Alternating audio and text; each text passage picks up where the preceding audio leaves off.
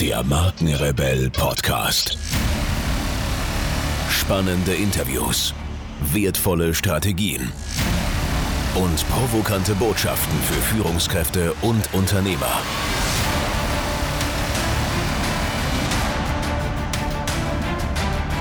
Stell dich den Herausforderungen der Digitalisierung und setze als Marke ein Zeichen. Von und mit Markenrebell Norman Glaser. Yes, here we go. Herzlich willkommen, ihr Lieben, zu einer weiteren Podcast-Folge. Heute mit einem Interview und mein Gast heute ist Frank Stehr. Frank führt die NCL-Stiftung und diese Stiftung kümmert sich darum, zu erforschen, ob es Therapien und Heilmittel gibt für das Thema Kinderdemenz.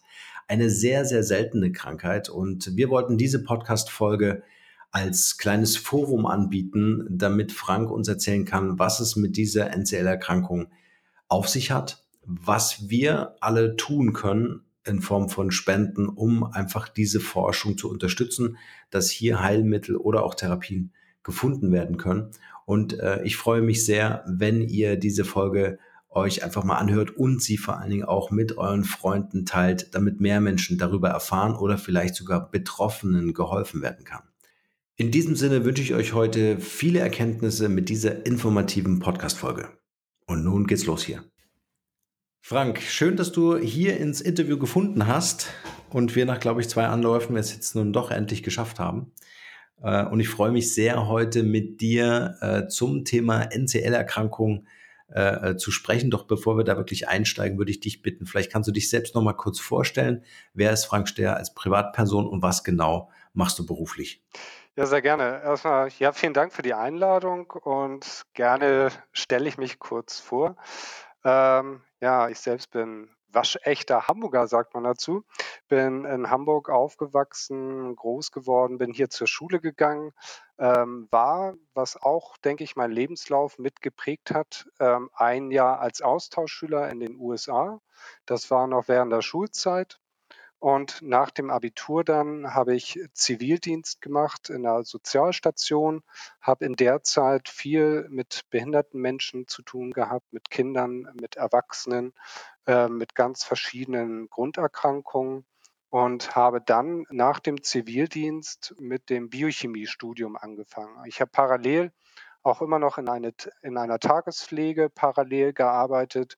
Diese Tagespflege kümmert sich vor allem um demente Personen und da habe ich immer am Wochenende immer noch nebenbei gejobbt. Ähm, wie gesagt, ähm, ein Biochemiestudium, Molekularbiologie als Schwerpunkt.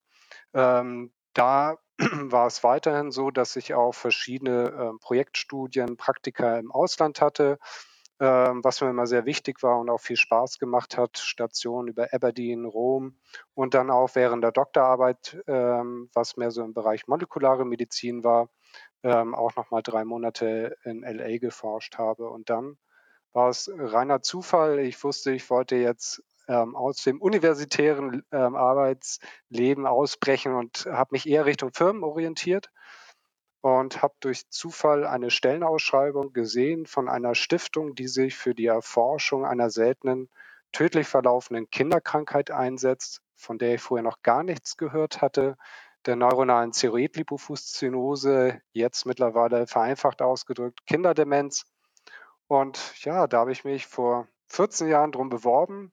Ähm, und seitdem bin ich aktiv ähm, für die Stiftung, für die NCL-Stiftung hier in Hamburg tätig. Ansonsten vielleicht noch zur Privatperson. Ähm, ja, mittlerweile habe ich drei Kinder, die einen auch entsprechend noch Schön. auf den Trab halten die mir sehr viel Spaß bringen ähm, und lebe jetzt mit meiner Familie in Ahrensburg, also vor den Toren Hamburgs und pendel dann rein ähm, Richtung Stiftung. Schön. Vielleicht kannst du uns äh, noch ein bisschen mehr über ähm, äh, die Erkrankung Kinderdemenz erzählen, weil genau wie du ja schon gesagt hast, ist eine seltene Krankheit, deswegen ist sie natürlich auch nicht so sehr in den Medien präsent und aus diesem Grund haben wir uns beide jetzt hier auch verabredet zu dieser Podcast-Folge, um zum einen natürlich dich als Persönlichkeit vorzustellen, ähm, äh, die diese Stiftung führt, auf der anderen Seite natürlich auch, äh, um über diese Krankheit einfach auch zu berichten, um dem Ganzen einfach auch. Ja, sehr gerne. Also Du hattest es angedeutet, NCL, da handelt es sich offiziell um eine seltene Erkrankung. Es gibt eine offizielle Definition für seltene Krankheiten. Das heißt, wenn fünf Menschen unter 10.000 oder weniger ähm, an einer Krankheit leiden, gilt es offiziell als selten im englischen Sprachgebrauch als Orphan Disease bezeichnet, was dem Ganzen auch entspricht. Das sind die Waisenkinder der Medizin. Wir gehen davon aus, dass mhm. es ca. 5.000 bis 8.000 verschiedene seltene Erkrankungen gibt. Nehmen wir die zusammen, äh, leiden allein in Europa wahrscheinlich mindestens 30 Millionen Menschen an einer dieser seltenen Erkrankungen. Das heißt, so selten ist selten in der Gesamtheit gar nicht. Und hier sind vor allem Kinder betroffen, wie bei NCL. Die meisten Erkrankungen sind genetisch bedingt, was auch auf NCL zutrifft. Ähm, kurz zu dem Krankheitsbild von NCL. Da gibt es verschiedene Unterformen, aber ich möchte jetzt mal die Form hervorheben, die Krankheit, die auch Tim hat, der Sohn des Stiftungsgründers. Hier handelt es sich um die sogenannte NCL3-Form oder auch juvenile NCL. Warum juvenil? Die Kinder entwickeln sich bis zum Einschulalter ganz normal, ganz altersgerecht. Das heißt, die Eltern, wie alle anderen, gehen mit ihren Kindern äh, zu den Kinderärzten, haben diese U-Untersuchung und es sind keine weiteren Auffälligkeiten. Dann geht es relativ harmlos los im Einschulalter, also so im Alter zwischen fünf und acht Jahren, dass die betroffenen Kinder auf einmal schlechter sehen. Dann gehen die Eltern meistens zum Optiker, zum Augenarzt. Manchmal wird eine Brille verschrieben, aber die hilft nicht denn ähm, es sterben die Nervenzellen, die Sehzellen der Netzhaut ab. Das ist ein schleichender Prozess über einen Zeitraum von ein bis drei Jahren. Der geht so weit, dass die Kinder innerhalb dieses Zeitraums vollständig erblinden, was schon schlimm genug ist und von den Kindern auch ganz bewusst wahrgenommen wird. Sie konnten vorher sehen und jetzt geht das nicht mehr. Das mhm. heißt, häufig bedeutet auch für die NCL-Kinder am Anfang erstmal die Krankheit, dass sie nicht mehr sehen können. So eben auch für den Sohn des Stiftungsgründers. Ähm, für ihn war die Stiftung immer das, wir versuchen, was zu finden, damit er wieder sehen kann. Hier in dem Zeitraum finden auch die meisten Fehldiagnosen statt. Das heißt, die Eltern rennen von Arzt zu Arzt, um zu erfahren, was ihr Kind hat. Denn sie merken, sie fühlen, dass da mehr hintersteckt. Und das ist schon sehr ungewöhnlich, dass innerhalb so einer kurzen Zeit die Sehverschlechterung so schnell voranschreitet. Das heißt also, die Eltern müssen sich zum Teil anhören, dass sie sich das einbilden, dass die Kinder das nur simulieren. Eine Mutter hat mir erzählt, dass bei der Visite der Chefarzt vor versammelter Mannschaft ihr eine Eheberatung nahegelegt hat, das Ganze wäre ja psychosomatisch bedingt bei dem Kind.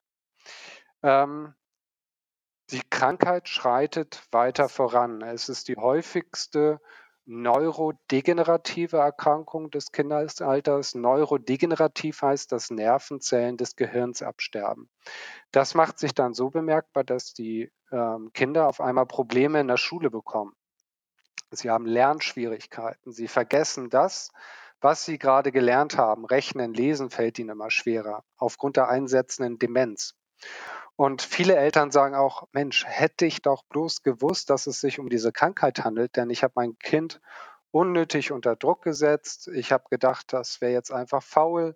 Ähm, es hat doch vorher die Leistung gebracht, muss einfach mehr gelernt werden. Und das Kind kann de facto nichts dafür aufgrund eben dieses Absterbens der Nervenzellen. Dann so mit 10, 11 Jahren können erste epileptische Anfälle auftreten. Meistens wird dann auch ein Neuropädiater mit hinzugezogen, der dann eigentlich diese Krankheit erkennen müsste.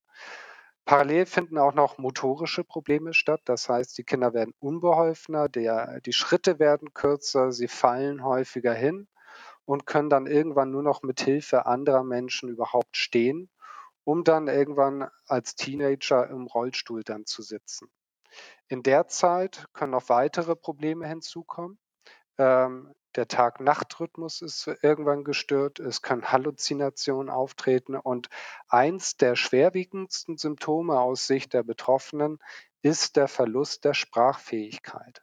Das heißt, die Jugendlichen hm. haben irgendwann das Problem, sich zu artikulieren, auszudrücken. Sie haben Wortfindungsschwierigkeiten, irgendwann können sie die Worte gar nicht mehr aussprechen, obwohl noch ein Sprachverständnis vorhanden ist. Und jeder kann sich vorstellen, wenn ich nicht mehr verstanden werde, dass das eben zu weiteren schweren psychischen Problemen, Aggression, Depression führen kann. Dann, die Krankheit schreitet unaufhörlich mhm. voran. Ähm, es ist so, dass im jungen Erwachsenenalter dann die schwere Entscheidung häufig gefällt werden muss, aufgrund von einsetzenden Schluckbeschwerden, ob eine Magensonde gelegt werden soll oder nicht. Denn irgendwann verweigern die Jugendlichen, die jungen Erwachsenen, die Patienten Nahrung, weil sie Angst haben, sich daran wieder zu verschlucken. Und angenommen, man entscheidet sich für das Setzen einer Magensonde, dann können die Patienten noch bis zu 30 Jahre alt werden. Das ist zurzeit der Verlauf dieser Krankheit. Wir gehen davon aus, wenn wir die verschiedenen NCL-Formen zusammennehmen, dass es vielleicht 700 Fälle in Deutschland gibt, vielleicht 70.000 weltweit. Aber auch da ist ein großes Fragezeichen natürlich dran, denn bei seltenen Krankheiten wird es immer dazu kommen, dass sie spät oder gar nicht diagnostiziert werden. Ähm, so gibt es viele Länder, wo noch kein NCL-Fall beschrieben wurde. Aber ich gehe davon aus, dass es sie da genauso gibt. Nur die Diagnostik steht da noch nicht. Also daher jetzt mal recht umfang, umfänglich einfach mal die Schilderung mhm. des Krankheitsbildes. Ja, ist ein schöner, äh, schöner Überblick einfach auch. Ähm, wobei schön, bitte in Anführungsstrichen. Äh, wie viele Fälle haben wir denn in Deutschland? Also in Deutschland gehen wir davon aus, wenn wir diese verschiedenen Formen zusammennehmen, dass es circa 700 Fälle sein könnten. Mhm. Ähm, aber auch, wie gesagt, hier mit einem Fragezeichen. In Hamburg am UKE, an dem Universitätsklinikum Hamburg-Eppendorf, wird ein internationales Patientenregister geführt. Die haben eigentlich immer die genauesten Zahlen, aber wie gesagt, es hängt immer davon ab, wie schnell auch ein Arzt diese Krankheit erkennt. Ähm, das kann in Deutschland in der Regel nach dem Auftreten der ersten Symptome zwei bis vier Jahre dauern manchmal auch sogar länger. Und ich gehe davon aus, dass es bestimmt auch Fälle gibt, die bis jetzt gar nicht diagnostiziert wurden. Ja. Jetzt kann man sich natürlich aufgrund der Krankheitsfälle ausmalen, warum so wenig Forschung in diesem Gebiet äh, betrieben wird, gerade vielleicht von der Industrie vor allem auch, ähm, dass da natürlich kein wirtschaftlich interessanter Markt äh, gesehen wird äh, umso wichtiger, dass es Menschen wie dich gibt, die sich dafür einsetzen und äh, aktiv in Stiftungen einfach auch mitwirken, das zu erforschen. Ähm, kannst du uns erklären oder ein bisschen beschreiben, ähm, also was kostet Forschung eigentlich auf diesem Gebiet? Was braucht es auch an finanziellen Mitteln, an Manpower vielleicht auch? Ähm, und äh, wie ihr da so vielleicht auch bis heute gewachsen seid als Stiftung? Ja, sehr gerne. Wenn du jetzt eine Pharmafirma fragen würdest, wie viel es kostet, ein Medikament auf den Markt zu bringen, zur Marktreife zu bringen, dann werden sie mit Summen kommen, ähm, die zwischen 500 und 800 Millionen Euro ungefähr rangieren. Ähm, da ist auch reingerechnet ähm, die ganzen Fehlschläge, die sie hatten, bis sie dann zu einem fertigen Medikament gekommen sind. Aber ähm, diese Summe muss man nicht jetzt komplett aufrufen, um möglicherweise eine Therapie oder ein Medikament zu entwickeln. Ähm, vielleicht kurz auch in, in dem Zusammenhang, ähm, wie die Stiftung in der Zeit gewachsen ist. Als ich angefangen habe, für die Stiftung zu arbeiten, das war ein Jahr nach deren Gründung. Ähm, es war das erste Ziel, auch damals einen Naturwissenschaftler oder Mediziner hauptberuflich für die Stiftung selbst zu engagieren. Also nicht jemand, der im Labor steht, sondern wirklich sich um das ganze Stiftungsgeschäft kümmert und versucht, das wissenschaftliche Netzwerk aufzubauen und auch ähm, Forschungsförderung auf den Weg zu bringen, etc.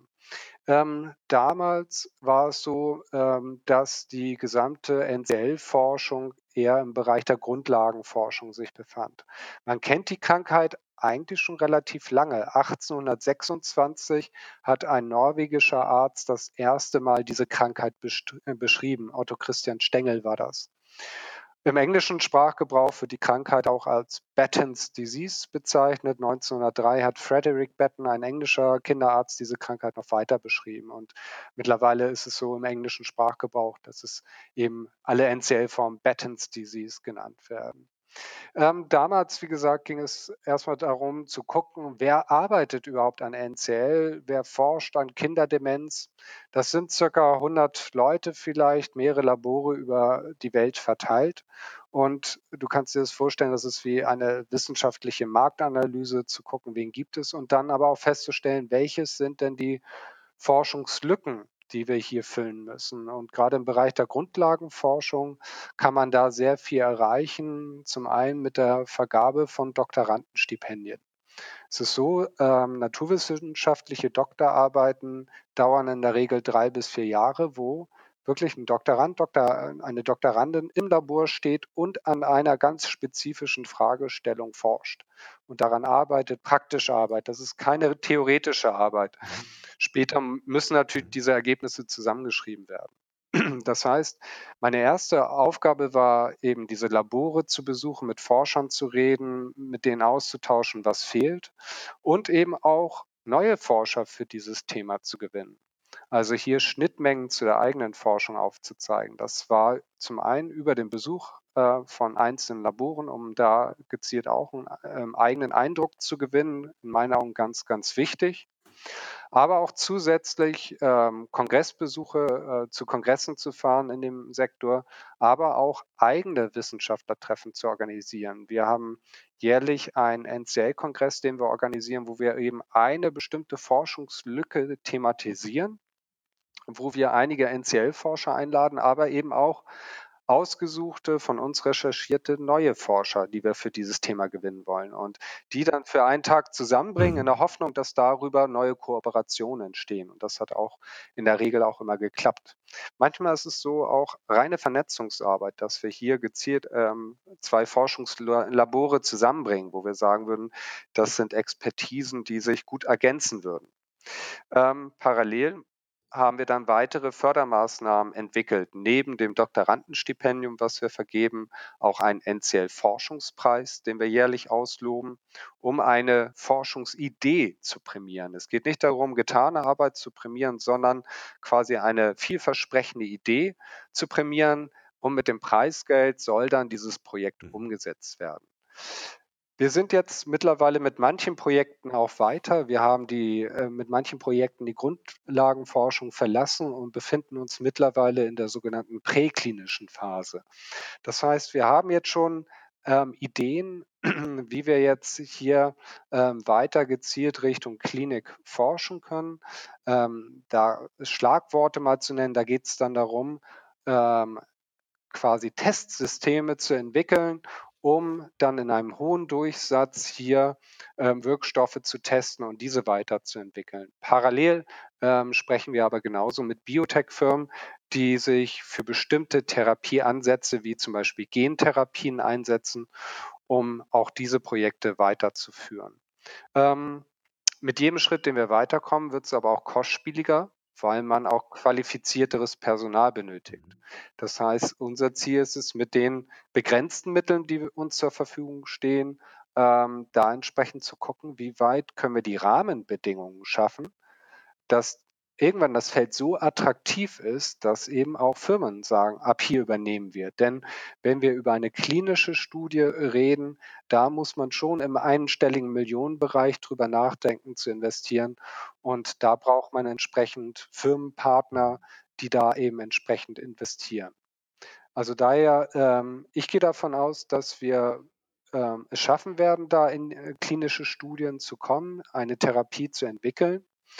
Trotzdem muss man dazu sagen, nur eine Therapie zu haben, wird in diesem Falle noch nicht äh, gleichzusetzen sein mit der Heilung von NCL.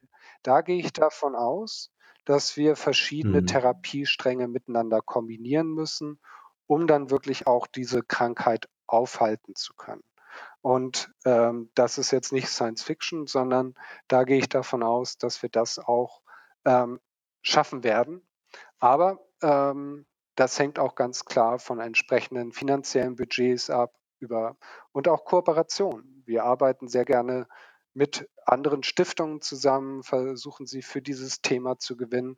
Wir arbeiten mit anderen NCL-Einrichtungen in anderen Ländern, ähm, wo wir uns austauschen, die wir auch beraten im Bereich Forschung und somit auch indirekt über ein größeres Förderbudget äh, verwalten können, was wir dann gezielt einsetzen können. Mhm. Jetzt ist ja die, die Forschung ähm, an einem möglichen äh, Medikament oder beziehungsweise an einer äh, möglichen Therapie äh, die eine Geschichte. Ähm, begleitet ihr auch die Eltern oder Familien ein Stück weit oder gibt ihr hier Möglichkeiten, ähm, dass, dass Eltern oder Familien hier geholfen wird? Ähm, jein, äh, muss ich dazu sagen. Also es gibt zum Glück eine NCL-Selbsthilfegruppe. Die gibt es schon mhm. länger als die Stiftung, die ausschließlich ehrenamtlich geführt wird von betroffenen Eltern und auch verwaisten Eltern. Da geht es dann darum, entsprechend äh, Freizeiten anzubieten für die betroffenen Kinder oder auch Väter, Mütterwochenenden zu organisieren ähm, oder auch zu helfen, wenn die Krankenkasse mal wieder was abgelehnt hat, wie man da einen Widerspruch einlegt. Mit der Selbsthilfegruppe arbeiten wir auch eng zusammen und die beiden äh, Einrichtungen ergänzen sich in diesem Zusammenhang auch sehr gut, denn die NCL Stiftung fokussiert sich eben gerade auf das Thema Forschung, Wissenschaft und Ärztefortbildung und ähm, weniger um den Bereich Familien, Einzelbetreuung oder Hilfe. Das ist nicht in der Stiftungssatzung vorgesehen. Trotzdem haben wir auch immer wieder Kontakt zu Familien, gerade die sich für den Bereich Forschung interessieren die uns auch helfen, was ja auch wichtig ist, in der Öffentlichkeitsarbeit und auch ähm, in der Fortbildungsarbeit. Also auch das einerseits den Eltern das Thema Forschung, Wissenschaft näher zu bringen, ihnen diese verschiedenen Ansätze zu erläutern, zu erklären, sie über aktuelle Entwicklungen informiert zu halten. Wir hatten auch ein Projekt, wo die Eltern und auch die Kinder direkt geholfen haben. Da ging es darum, ganz neuartige ähm, ähm, Zellmodelle zu entwickeln, die jetzt ähm, vielen Projekten auch helfen können. Also auch da ähm, diesen Kontakt herzustellen zwischen Forschern und Familien, ähm, in meinen Augen ganz, ganz wichtig. Aber es ist auch eine ganz wichtige Komponente zum Beispiel bei unseren Wissenschaftlertreffen ist es so, dass wir auch immer einen Vortrag mit dabei haben, zum Beispiel von einem betroffenen Vater oder einer betroffenen Mutter, um auch den Forschern mhm. dieses Thema näher zu bringen. Die haben häufig über die Krankheit vielleicht mal in den Publikationen gelesen, aber auch denen zu verdeutlichen, äh, ja, da äh, stecken ganz konkrete Familien dahinter, die betroffen sind. Mhm. Genauso machen wir das mhm. bei Ärztefortbildung. Einerseits das Fachliche zu vermitteln, aber auch genauso hier Eltern zu ermutigen, ruhig mal ein paar Minuten gegenüber Ärzten zu erzählen, wie der Alltag ist mit einem NCL-Kind. Und wir kriegen da überaus positives Feedback von den Ärzten, die sich da auch bei den Eltern bedanken, dass sie den Mut haben, die Kraft haben, da vor Ärzten zu reden. Und wir bringen das Thema auch zusätzlich in Schulen. Es ist so, dass wir mittlerweile mhm. Lernpartner sind von 15 bis 20 Hamburger Gymnasien für die Biologie ähm, Oberstufe, für die Lehr Profiloberstufe im Bereich Genetik und da erklären wir auch nochmal den Schülern und Schülerinnen äh, Definition seltener Krankheiten ähm, und das eingebettet in Genetikunterricht. Wir ähm, lassen nochmal Revue passieren, DNA-Aufbau, ähm, Genetik, autosomale rezessive Vererbung und arbeiten hier auch mit verschiedenen mhm. Partnern zusammen. Und ähm, das ähm, finde ich auch ist ein ganz, ganz tolles Projekt, eben auch schon Schüler für seltene Krankheiten zu sensibilisieren, die auch dieses Thema mitnehmen ähm, das wird keiner so schnell vergessen, aber auch genauso das Thema Forschung da vermittelt wird, diese Berufsfelder in der Medizin, in der Wissenschaft aufzuzeigen, denn ähm, das kommt häufig im Unterricht ähm, viel, viel äh, zu kurz. Ja, ja. Ich muss an dieser Stelle ganz kurz unterbrechen. Ich werde immer wieder gefragt, ob ich auch Podcast-Coachings anbiete, in denen ich meine Erfahrungen, Methoden und Strategien weitergebe und ob ich bei der Umsetzung weiterhelfen kann. Was ich mit dem Markenrebellen über 70.000 Hörern pro Monat bereits erfolgreich geschafft habe, möchte ich nun mit dir teilen. Da mein Kalender ständig überfüllt ist und ich mit Leuten arbeiten will, die wirklich in die Umsetzung kommen wollen, sind meine Zeitfenster begrenzt. Bewirb dich also jetzt gleich für mein Podcast Mastery Coaching. Mehr dazu unter markenrebell.de slash Podcast Coaching. Den Link findet ihr natürlich auch wie gewohnt in den Shownotes zu dieser Podcast-Folge. In diesem Coaching werden wir uns ganz intensiv mit dir als Marke und deinem Business beschäftigen. Es gibt Praxis, Praxis und nochmals Praxis. Du kannst mir alle Fragen stellen und alles das, was ich dir erzähle, kannst du sofort umsetzen. Also gib dir als Marke eine Stimme. Jetzt ist genau der richtige Zeitpunkt dafür. Und nun geht's weiter hier.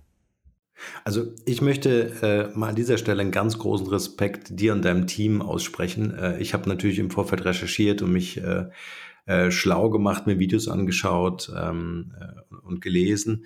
Ähm, ihr seid in so vielen Themenfeldern äh, unterwegs zu einem Thema, was oder zu einer Erkrankung, die, finde ich, gerade selbst als Familienpapa ähm, äh, für mich sehr schwer auch emotional ähm, ähm, ja, wie soll ich sagen, nachfühlbar ist, weil man einfach so eine Distanz irgendwie dazu schafft, weil es einfach so berührend ist, zu wissen, ähm, dass den Eltern ja bewusst ist, dass sie ihre Kinder ähm, ähm, ja, ähm, zu Grabe tragen müssen. Ja. ja. Ähm, wie gehst, gehst du persönlich oder vielleicht auch ihr im Team mit diesen Schicksalen um, mit denen ihr ja konfrontiert seid, zwangsläufig? Ja, ähm, für mich persönlich stellt dieses Thema oder auch diese Komponente eine unglaublich große Motivation dar. Mhm. Ähm, für mich war es auch ein Beweggrund, ähm, mich überhaupt bei der Stiftung zu bewerben. Zum einen ähm, mein naturwissenschaftliches Know-how einbringen zu können, aber auch zu wissen, für wen und für was die ganze Zeit. Also für mich war es ideal quasi, ähm, diese soziale Komponente zusammenzuführen mit der naturwissenschaftlichen Komponente. Ähm, daher für mich, wie gesagt, ein Glücksfall, denn ähm, in meinen Augen äh, sehe ich mich als Fürsprecher, als Sprachrohr für die Kinder, die eben nicht andere fragen können. Die NCL-Kinder können nicht um Hilfe bitten. Die Familien haben eine hohe Belastung durch die Pflegesituation. Und wie du gesagt hast, sie wissen, dass ihr Kind sterben wird, vor ihnen sterben wird, was, glaube ich, sich keiner irgendwie nur ansatzweise vorstellen kann, was das für Eltern bedeuten mag. Und auch in den Familien, weil es eine autosomal rezessiv vererbte Krankheit ist, genauso auch gesunde Geschwisterkinder sein, äh, da sein können, für die es eben auch natürlich belastend ist und manche äh, im Fachjargon diese Kinder auch als sogenannte Schattenkinder bezeichnen. Und ja, es gibt da viele verschiedene Geschichten, die mich bewegen, aber ich sehe es eben auch so, ich kann diese Geschichten weitergeben, weitertragen, um eben auch andere Menschen für dieses Thema zu gewinnen, zu sagen, hier, da muss was getan werden. Und ähm, die wie gesagt, mich auch da an der Stelle bewegen. Das kann eben so ein Thema sein, wie ich es anfangs geschildert habe, wo wirklich Ärzte unsensibel in diesem Fall einfach Eltern entweder falsche Diagnosen mitteilen oder auch ähm, immer wieder Horrorgeschichten vorhanden sind, wie überhaupt Eltern mitgeteilt wurde, dass ihr Kind sterben wird. Ich hatte gerade erst mhm. vor zwei Wochen eine äh, Dame, die mich anrief, in dem Fall die Tante eines betroffenen Kindes, ähm, total aufgelöst und erzählte, dass die Familie das über einen Brief erfahren hat, die die Klinik in Heidelberg ihnen zugeschickt hat, wo man sich nur an den Kopf fassen kann. Ähm, das kann doch nicht angehen. Also daher ist es für mich auch ein wichtiges Thema, Ärzte darin zu schulen, fortzubilden, wie sie so eine schwere Diagnose Eltern mitteilen können. Worauf ist da zu achten? Mhm. Das kann man alles lernen. Ähm, aber auch ähm, ja, Eltern oder betroffene Familienangehörige äh, auf uns zukommen. Vor allem interessiert sie immer das Thema ähm, Forschung. Es gibt in manchen äh, Ländern auch überhaupt keine Ärzte, die sich mit dem Thema auskennen, sodass wir eben auch manchmal Familien haben aus Österreich, Schweiz, die dann fragen, an wen können sie sich wenden. Aber auch mhm. eine Geschichte hier in Hamburg, die mich immer noch ähm, bewegt und auch wieder motiviert.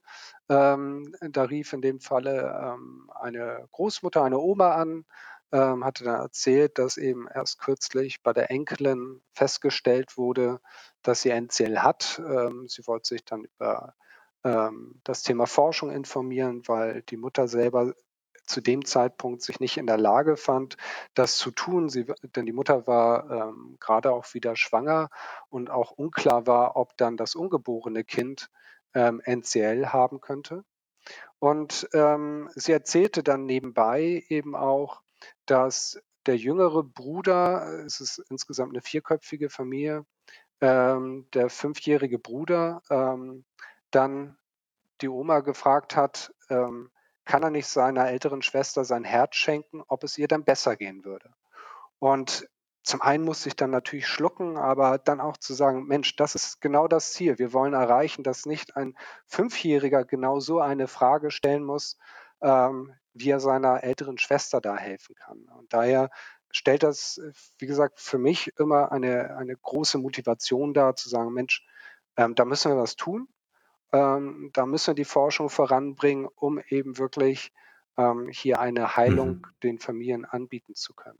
Ja, also das Überbringen von äh, Diagnosen ist äh, ja tatsächlich äh, ähm, eine, eine, extreme Herausforderung. Also ich glaube, das Thema Schulung ist da ähm, ein, ein, das Mittel der Wahl, um einfach auch den Menschen, Schrägstrich Ärzten, äh, die Möglichkeit zu geben, äh, da noch ein bisschen tiefer einzusteigen, beziehungsweise sich auch emotional und empathisch dieser Familie zu nähern, ne, um dieses, äh, um diese Nachricht zu überbringen.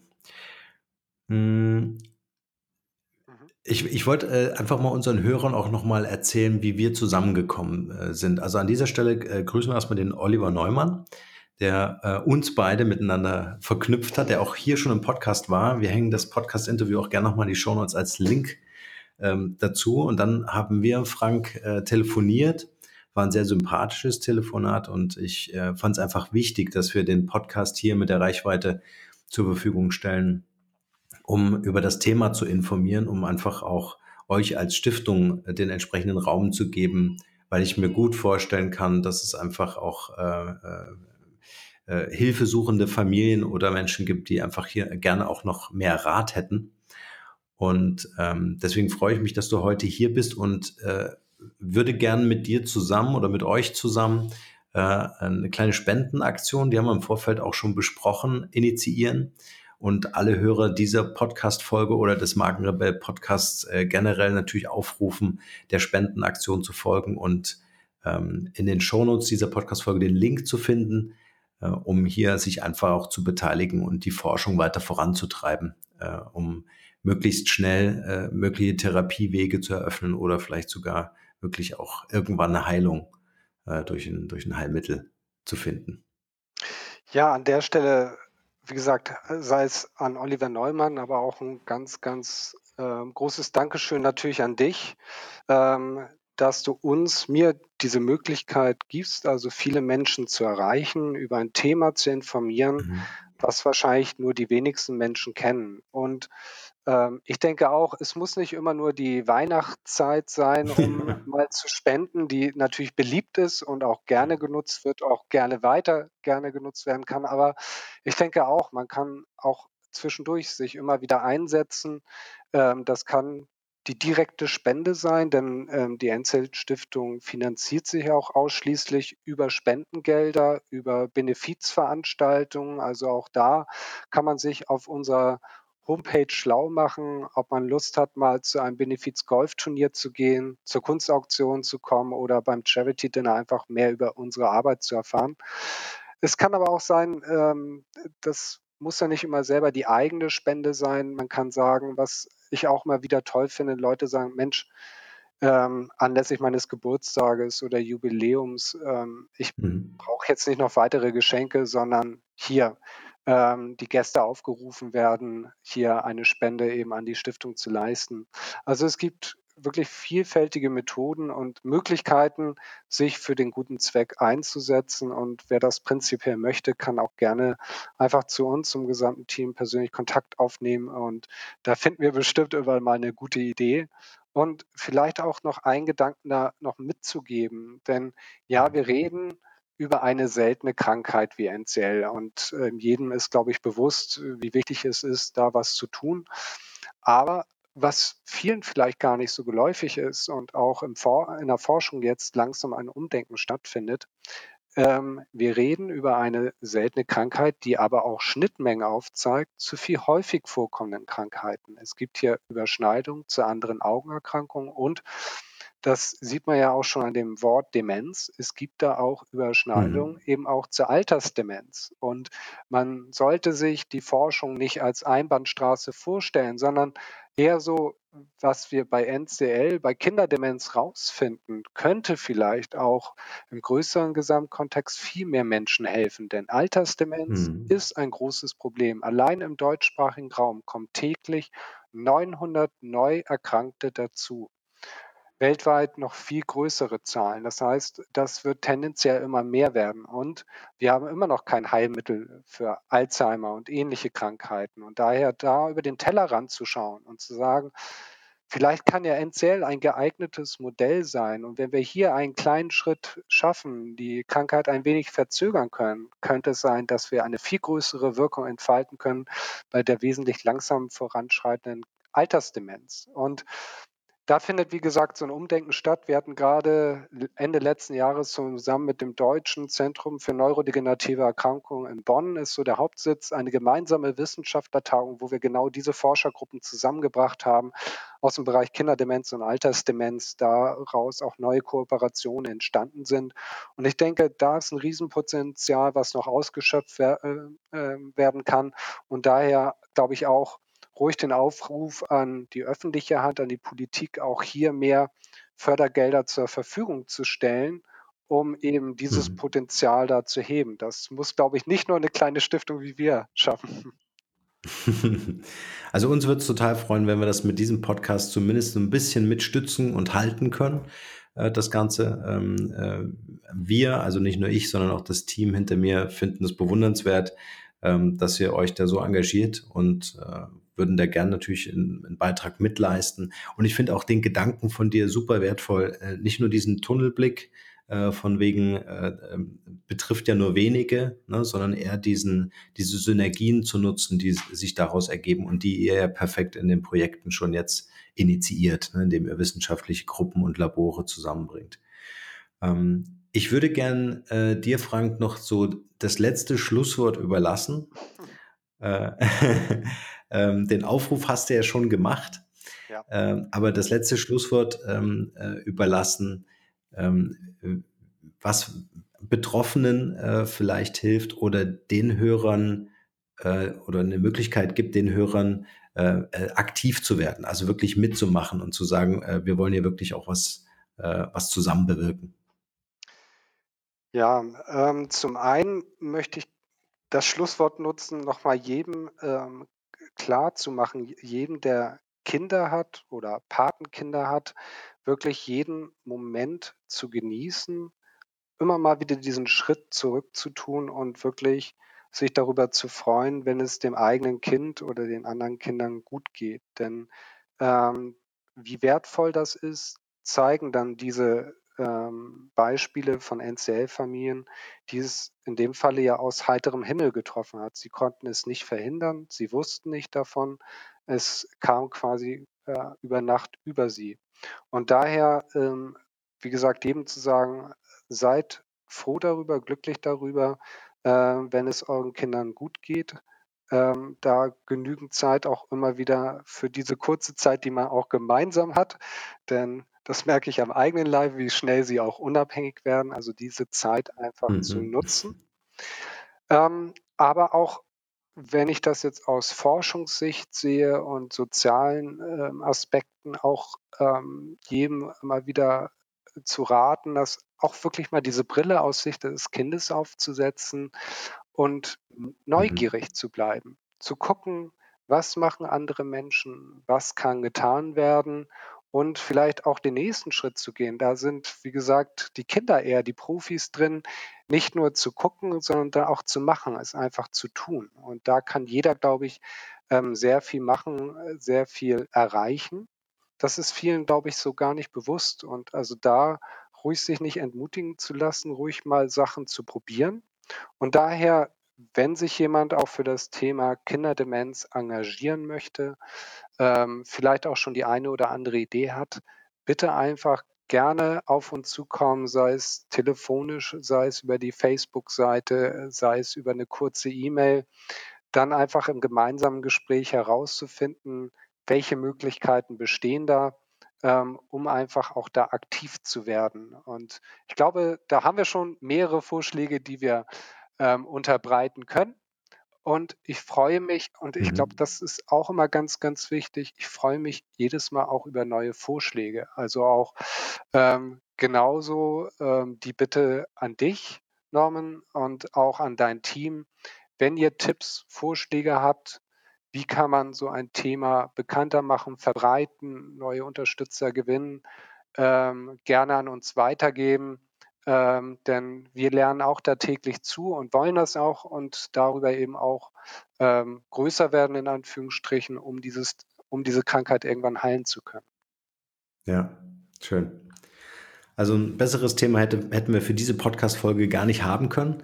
Ich danke dir vielmals, Frank, für deine, deine Worte auch und für den nochmal für den Augenöffner, einfach auch ähm, die eigenen Kinder oder die Familie auch wahrzunehmen. Und ähm, wir sind dabei. Der Spendenaufruf steht. Alle Links äh, und Kontaktdaten zu euch äh, packen wir in die Show Notes. In diesem Sinne bedanke ich mich sehr für dieses Gespräch. Vielen Dank auch von meiner Seite. Dankeschön. Schön, danke.